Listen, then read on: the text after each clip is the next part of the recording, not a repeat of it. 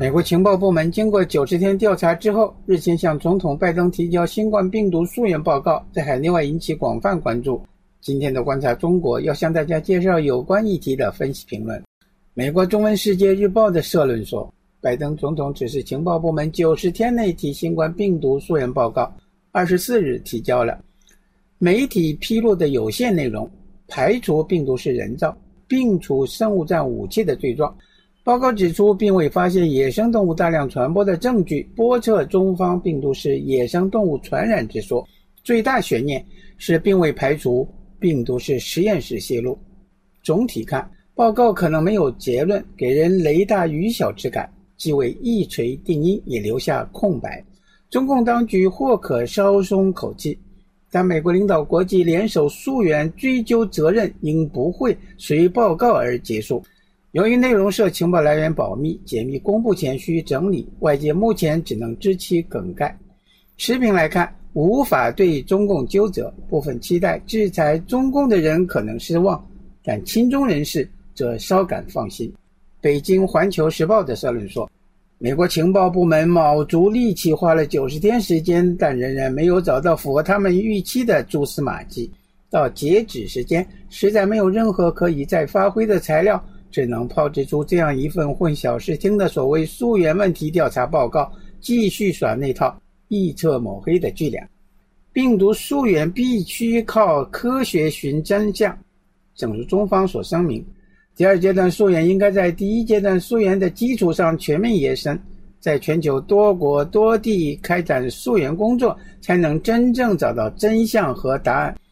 如果美方在溯源问题上是认真的，就应该邀请世卫专家到美国去，认真分析美国早期病例，并对美国可疑地点展开调查。一句话，美方应该给全世界一个交代。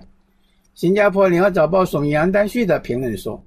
美国公布冠病溯源报告摘要，披露该国情报界对病毒起源存在分歧后，中美再度在病毒溯源问题上。”隔空交锋，但受访学者研判，由于美国情报机构无法对病毒起源得出确切结论，双方在冠病溯源上的针锋相对将会翻页。复旦大学美国研究中心主任吴新博接受联合早报采访时判断，由于美国情报部门的调查没有得出结论，拜登政府估计不会在该问题上继续大做文章。下来很可能会推动世卫向中国施压。新加坡南洋理工大学拉惹勒南国际研究院副教授李明江受访时也指出，拜登要求情报部门展开溯源调查，一定程度上是为应对国内的鹰派。现在拜登和他的团队可能已有结论，即在该问题上继续纠缠没有更多好处。台湾《旺报》的社论说。了解病毒起源有利于正确应对疫情，但在当前的国际形势下，病毒疫溯源工作难免受到地缘政治和阴谋论的影响。如果要解释清楚病毒源头问题，应该要回归科学本身。可惜现在普通人已经很难分辨到底哪些是病毒起源的证据，哪些又是政治因素对科学调查的影响。